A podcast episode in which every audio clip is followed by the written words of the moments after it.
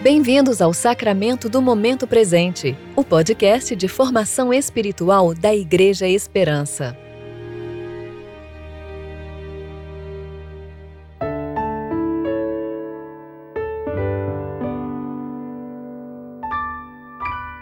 Hoje é 2 de setembro de 2020, quarta-feira do tempo de reflexão do 13º domingo após Pentecostes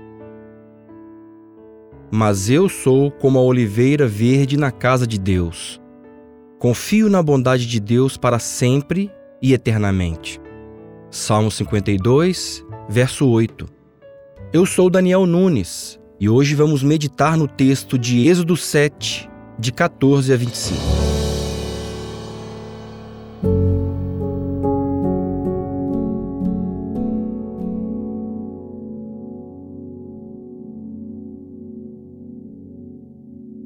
Então o Senhor disse a Moisés: O coração do Faraó está obstinado. Ele se recusa a deixar meu povo ir. Pela manhã vai falar com Faraó. Ele estará junto às águas. Fica à beira do rio para encontrá-lo e leva contigo a vara que se transformou em serpente. Então lhe dirás: O Senhor, o Deus dos Hebreus, enviou-me a ti para dizer-te: Deixa meu povo ir, para que me cultue no deserto. Até agora não o tens atendido. Assim diz o Senhor: Assim saberás que eu sou o Senhor. Com esta vara que tenho na mão, vou ferir as águas do rio e elas se transformarão em sangue.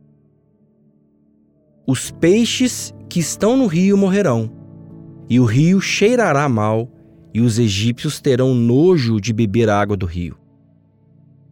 O Senhor disse a Moisés: Dize a Arão: Toma tua vara e estende a mão sobre as águas do Egito, sobre os seus rios, sobre os seus canais, sobre as suas lagoas e sobre todos os seus açudes, para que se transforme em sangue, e haverá sangue por toda a terra do Egito, até nas vasilhas de madeira e de pedra. Moisés e Arão fizeram como o Senhor havia ordenado. Arão levantou a vara e feriu as águas do rio, diante dos olhos de Faraó e de seu subordinado, e todas as águas do rio se transformaram em sangue. Então os peixes que estavam no rio morreram, e o rio cheirou tão mal que os egípcios não conseguiam beber da sua água. Havia sangue por toda a terra do Egito. Mas os magos do Egito fizeram o mesmo por meio de seu ocultismo.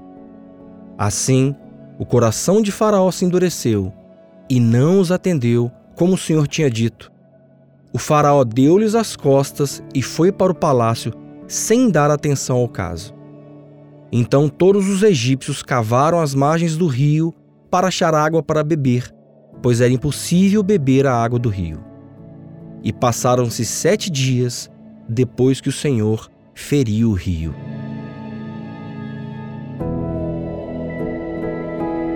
Deus é soberano e tudo o que ele faz é bom e resulta no bem e na glória do seu nome. Nós já conhecemos a história que acabamos de ler. Trata-se do início da libertação do povo de Deus da escravidão do Egito. Mas ela começa bem antes disso. Por causa da fome Jacó e sua família, ao todo 70 pessoas, desceram ao Egito, onde José, seu filho, aquele que fora vendido como escravo pelos irmãos, era governador.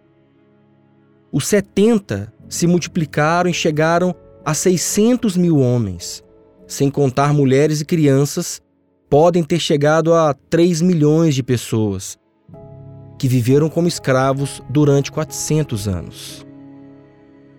Em Gênesis 15, Deus já havia dito que seria assim, lá no início da sua aliança com Abraão. Nada pode surpreender a Deus. Ele dirige a história. Chegou o tempo da libertação. O Senhor envia Moisés e Arão a Faraó, a fim de que este deixe seu povo ir.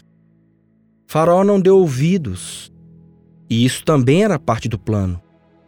O Egito receberia agora dez pragas. A primeira das dez foi transformar toda a água potável do império todo em sangue. O rio Nilo era uma fonte de vida e abundância para um império que floresceu no meio do deserto. De lá, os egípcios tiravam água potável, água para irrigação, pesca. Toda a economia do império dependia desse rio. Ao toque da vara de Arão, Deus começou a demonstrar o seu poder. Os peixes morreram, toda a água que havia se tornou em sangue, e o cheiro da carniça impregnou as narinas de todos. Ainda assim, Faraó não os atendeu, dando-lhes as costas.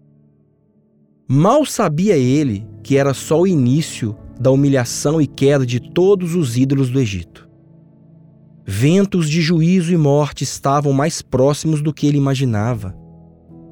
Deus libertaria o seu povo com mão forte. Meus irmãos, temos muitas lições para tirar dessa história. E precisamos sempre relembrar que Deus é o Senhor do tempo. Ele sabe o dia, a hora e o lugar. Que Deus é fiel e nunca se esquece das suas promessas. Que as nossas vidas fazem parte de uma história maravilhosa, onde o autor é totalmente soberano, justo e bom. Mesmo quando agimos por conta própria, através da dureza dos nossos corações, mesmo quando pecamos, Deus faz com que todos os nossos atos contribuam para a sua perfeita vontade. Como disse nosso pastor uma vez, há duas maneiras de fazer a vontade de Deus: concordando com ela ou discordando dela. Faraó que o diga. Oremos. Pai Todo-Poderoso, reconhecemos nossa pequenez diante do seu imenso poder. Cumpre em nós os seus propósitos. Obrigado, porque a história tem um dono. E no final, todo joelho se dobrará, toda língua confessará que tu és o Senhor. Glória, honra e louvor seja dado ao Pai, ao Filho e ao Espírito Santo, um só Deus, hoje e sempre. Amém.